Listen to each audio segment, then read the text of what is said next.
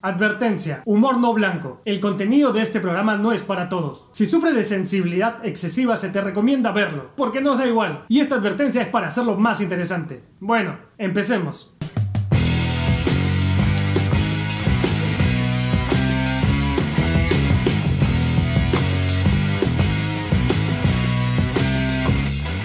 Hola a todos, a todas, bienvenidos a este nuevo programa que tenemos hoy día. Como siempre, eh, yo soy Renato Fernández, como siempre, y me acompañan dos comediantes que, como siempre, son los mismos. Quiero pasarles eh, para saludarlos. Ya la escucharon, ella es la Guachi, Sofía Lima. Guachi, ¿cómo estás? Bienvenida. Bien, acá saludando a toda la gente desde el rico Agustino. Y también desde otro distrito de Lima nos saluda el comediante Luis Melgar. Luis, ¿cómo estás? ¿Qué tal, Corona amigos? ¿Todo bien? ¿Todo bien? ¿Todo suave por acá? Feliz de transmitir con ustedes. En esta familia de mal informados. Corona amigos. Me encantó el Corona amigos. ¿ah? Bien, bienvenidos. El día, de hoy vamos a hablar sobre la cuarentena. La cuarentena es un término que se creó hace muchísimo tiempo, siglos, cuando empezó la peste negra, y que se llamaba cuarentena porque los barcos que llegaban a los puertos los mantenían 40 días y de ahí la cuarentena. Sucede que nosotros ya tenemos 86 días de cuarentena, o sea, tenemos ya una ochentena, más o menos. 86 de, 86 tena. 86 tena. Guachi, ¿cómo le está pasando la cuarentena? Bueno, la verdad es que me siento en una cárcel, pero con todas las comodidades del caso. Tengo una vista privilegiada al Cerro El Pino y el Cerro San Cosme. Eh, aquí también este, toda la gente. En realidad la cuarentena no se vive mucho acá desde el Agustino, ¿ah? ya que todos los vecinos que están aquí, ¿sí? no, y te quería preguntar, ¿y eso que me estás diciendo, que no se vivió mucho la cuarentena, fue desde el principio o ahora ya último recién? Desde el principio. Lo que pasa es que mayormente acá en el barrio los vecinos chambean ahí en el mercado mayorista, en el mercado minorista. Entonces, el tema de la, de la papa jamás bajó. Entonces, no se ha visto mucho el tema de la cuarentena. No les ha pegado mucho. Sí, es lo más parecido, como tú decías, meter en un cuarto, pero con todos los beneficios, es lo más parecido a un arresto domiciliario común. Esa es. ¿Cómo está, pasando la cuarentena, amigo? Estoy más aburrido que cuando era chivolo y se me perdió la guaraca de mi trompo y tengo menos ingresos que un supositorio recién fabricado. Así que así te la pinto. Y acá sí se sintió la cuarentena, acá sí realmente la gente dejó de salir, pero ahora la verdad es que ya la vida más o menos está como antes, ya nadie respeta la cuarentena y todo el mundo está en la calle con mascarilla, pero todos están en la calle. ¿No sientes que es como si ya hubiéramos vuelto a la normalidad, entre comillas? O sea, ya no hay cuarentena, pero es como, hay cuarentena, pero ya nos han soltado caletamente. No sé si te das esa, sensación. Ya, nos soltaron, pero no nos han soltado. Como una relación tóxica. Ah. O sea, ya, ya no hay miedo. Pues antes la gente tenía miedo salir porque te agarraba el tombo. Pues acá en mi barrio venía el ejército peruano, venía la policía, ¿no? Todos a comprar chela porque acá siempre venden pero no, ya no, las cosas están normales. Igual, acá estoy a un paso de Gamarra, a un paso del mercado de frutas, un paso del mercado minorista. El movimiento está, pero tranquilo, entre comillas. Por mi jato, mira, yo no he salido durante toda la cuarentena, em, porque además vivo con mis papás que son viejitos y están en peligro, ¿no? Están, ¿De extinción? Están a un paso, sí, están ya con un pie adentro. Entonces, he tenido un montón de cuidado, pero mira, la verdad, salgo a botar la basura, yo por mi madre que me falta ponerme eterno para botar la basura porque es mi salida del día, me peino, me salgo bien bonito con mis zapatos de Es como ir al Banco de la Nación a, cobrar tu pensión de jubilado. Hay un, hay, un, hay un drogo que yo creo que antes que me mate el COVID me va a matar ese drogo, me va a contagiar dengue, ébola, lepra se me acerca, yo siempre trato de evitarlo, de esquivarlo, pero se me acerca, me abraza, Entonces, mira, yo creo que esto de la cuarentena va a servir parcialmente o ha servido parcialmente, pero la verdad es que si eres piña te contagias de todas maneras.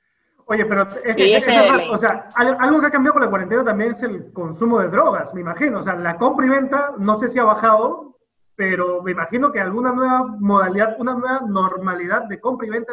Mira, a mí me ha pasado con el alcohol, porque yo. Yo, creo que ha subido, ¿ah? te, la, pongo rapidita. Yo soy chelero y he dejado de tomar porque yo me he dado cuenta de que soy como una actriz porno siamesa. No puedo chupar solo. No, yo creo que ha subido, yo creo que ha subido. Por ejemplo, algunos eh, por economía se iban a comprar, por ejemplo, los de Miraflores venían hasta la Victoria, ¿no? Ahora los que se han hecho microempresarios están haciendo delivery. Por eso aquel que vive en un departamento de Miraflores hace delivery a la zona, ¿no? Barranco, Miraflores, San Isidro. Ya no sale nadie. O sea, si está Está 10 lucas, no, pagas tu 15 lucas igual porque te llega a la puerta. Si no, mueres, ¿no? Pues, porque hay prioridades, hay prioridades en la vida. Hay claro, hay prioridades. Y, nuestro ritmo de vida no va a cambiar, no nos engañamos. Hay algo que me molesta, algo que me molesta, y me molesta, me molesta porque yo he visto que muchos negocios allá por esas zonas que yo veo desde mi cerro, Miraflores, San Isidro, veo que han cambiado de rubro, ¿no? Por ejemplo, esta panadería que está en 28 de julio, que ahora se ha vuelto minimarket, Salió en todos los periódicos, salió en todas las redes sociales, salió el gerente diciendo que era una gran idea, que él ha cambiado minimarket. Yo digo, ¿por qué no ha salido mi vecina que vendía anticucho y ahora vende verdura? No ha salido en todos los ah. periódicos. ¿Por qué?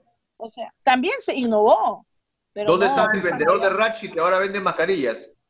Eso, ¿dónde, está? ¿Dónde está? ¿Dónde, está el ambulante afuera de los supermercados que vende mascarillas? ¿Dónde está? Se ha reinventado. ¿Dónde está aquel que vende el chiguete con el alcohol y lo combina con agua? ¿Dónde está? ¿Dónde está? ¿Dónde está? Saca lo malo, saca lo malo, así no es. Por eso la gente se chora con la prensa. Estoy asada, Tengo una pregunta para usted. Ya, Guachi, se molestó. Se molestó. No, que... Solo apago esta cámara. Desde ya quiero agradecer a toda la comunidad. Está clarísimo que siempre nos apoya con su grandioso yape. Sigamos. Chicos, tengo una pregunta. ¿En qué lugar les hubiera gustado o, qué lugar hubiera sido ideal pasar la cuarentena para ustedes? ¿Dónde hubieran elegido? En la cama de Scarlett Johansson. Ah, caramba. en la ochentena. Imagínate en la cama, no, Te lo voy a poner así. Imagínate que, que justo, vamos a suponer, porque yo no sé, hablando de droga, que ella es consumidora de cocaína, yo soy un dealer peruano. y justo nos agarra la cuarentena ahí y nos quedamos con un kilo de cocaína peruana en su cama. Y cuenta de Netflix. Oye, qué alucinada. Bueno, yo la verdad que no hubiera escogido un lugar, ¿ah? No hubiera escogido. Creo que el mejor lugar para pasar la cuarentena es aquí en mi barrio en el Agustino. Para empezar, doy dos pasos y tengo la tienda del vecino. Ah. Llamo a mi tía que todos los sábados le traen la chela y me trae la chela hasta la puerta de mi casa. O sea, no hacía falta nada. El señor del pan está acá al frente, a dos pasos. O sea, yo saco la cabeza, me choco con la pared de mi otro vecino. O sea, no hay mejor lugar que mi casa. Prácticamente no ha cambiado tu cuarentena con tu vida normal. Básicamente. Pues, bueno, sin, sin salir a, por ejemplo, a Miraflores, ¿no? Donde se encuentran los ricos y deliciosas degustaciones de, los supermercados, ¿no? Ya no se puede, pero bueno, acá desde casa... Donde la gente se reinventa. Donde claro. No, es que la gente se reinventa. Tú eres, Guachi, tú eres más inteligente porque tú estás pensando de manera global. Yo pienso en entretenimiento. O sea, yo pienso, por ejemplo, me gustaría quedarme encerrado en, no sé, pues en una cancha de frontón, una tienda de algo que... Lo que pasa es que yo soy más socialista, ya, yo pienso en el pueblo, yo pienso en el pueblo, ¿no? Yo de verdad que ya pensando en mi carrera política, ¿no? Desde aquí, este, estoy pensando en el bienestar, en el futuro del pueblo, ¿no? Entonces todo esto... Antes había gente que hacía cuarentena en los casinos, también, pobres señoras. Seguramente, seguramente ya no eh, casinos clandestinos que han abierto porque hay cosas y prioridades que no van a parar. Chicos, defender lo indefendible esta sección que viene auspiciada con esta música de fondo muy bien puesta. Defender lo indefendible. Luis Melgar, por favor. El Congreso, a pesar de, de las recomendaciones de salud, volvió a abrir y se contagiaron. Por favor, defiende el Congreso en cuarentena. Me parece una medida apropiada, Renato, me parece una medida apropiada, dado que el Congreso parece haberse dado cuenta por fin, después de muchas, eh, muchas décadas, eh, desprestigiándose, que lo que quiere la voz popular es justamente eso. El clamor popular les solicita que se vuelvan a reunir, que se contagien y finalmente mueran. Creo que es la primera medida popular que este Congreso ha tomado. Y por supuesto que no puedo entender. Escucharon a la gente. Aplaudible. Aplaudible.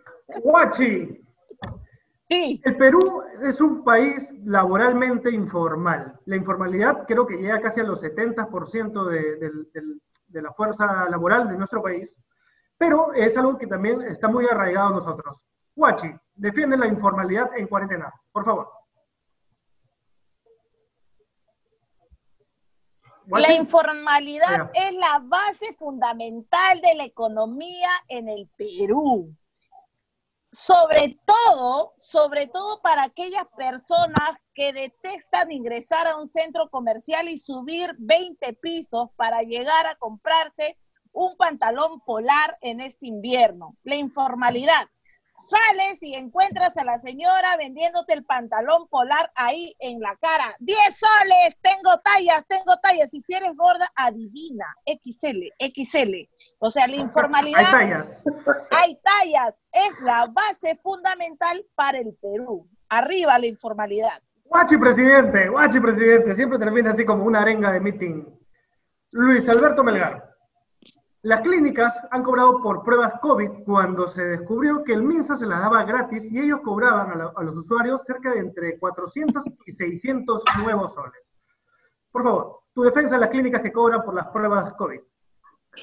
Las clínicas privadas, em, está claro que necesitan siempre cobrar em, excesos o motos excesivos para poder sobrevivir. Lo sabemos desde que vamos por un eh, grano en la rodilla y terminamos siendo operados de la clavícula, del esternón, de la te cortan, la, pierna que no era. Así es, y de la tibia. Entonces, tú vas por un dolor de amígdalas y resulta que tienes eh, cáncer al testículo. Entonces, las clínicas se caracterizan. Señor, este, tiene cáncer, señor. Así es, lo que palpan. Este, señor. Otra cosa interesante es este, este negocio que también consiste en hacerte pruebas gratis y te dicen, bueno, vamos a hacerte una serie de revisiones gratuitas y después te dicen, estás perfecto, pero yo me haría tal otra prueba. Así, por si acaso. Por si acaso cuesta 700 dólares. Entonces, Creo que las clínicas están muriendo en su ley, están haciendo lo que tienen que hacer y la salud privada es consistente con sus prácticas desde hace más de 30 años. Así que aplaudo las medidas de las clínicas privadas. Muy bien. Denme oxígeno por 12 mil soles la chupadita de aire. Muy bien, Luis Butters, esas fueron sus palabras. Guachi,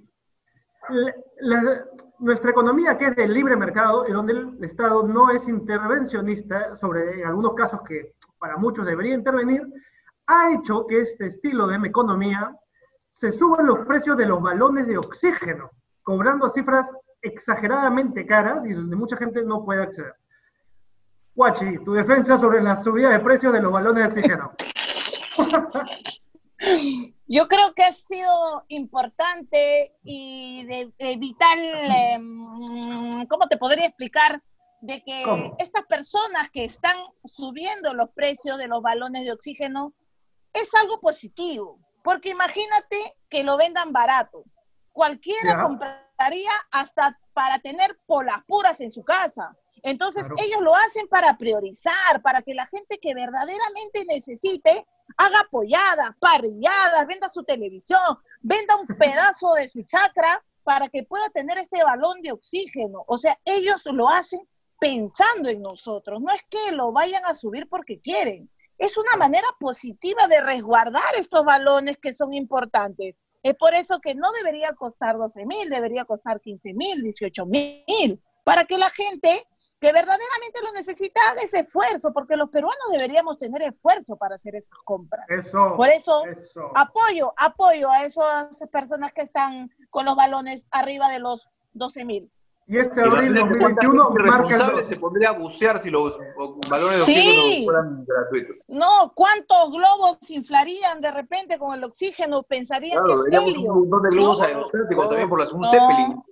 No, no, no, de repente es sería una irresponsabilidad tremenda que el oxígeno cueste muy barato, sobre todo porque los peruanos somos eh, como que no, ah, ya esto, ¿cuánto está? 10 soles ya, dame 100, como el papel higiénico. No, entonces hay que subir. La gente le en pánico compraría. Claro, la gente va a comprar así como el papel higiénico. Ya 12. ya, terminé. Ya, pues faltan 24 horas. Chicos, watching, Luis, pasamos a la siguiente sección muy bien producida por nuestro tremendo productor Daniel y que entraría con una música muy apoteósica que vamos a hacer como si, no, como si sonara.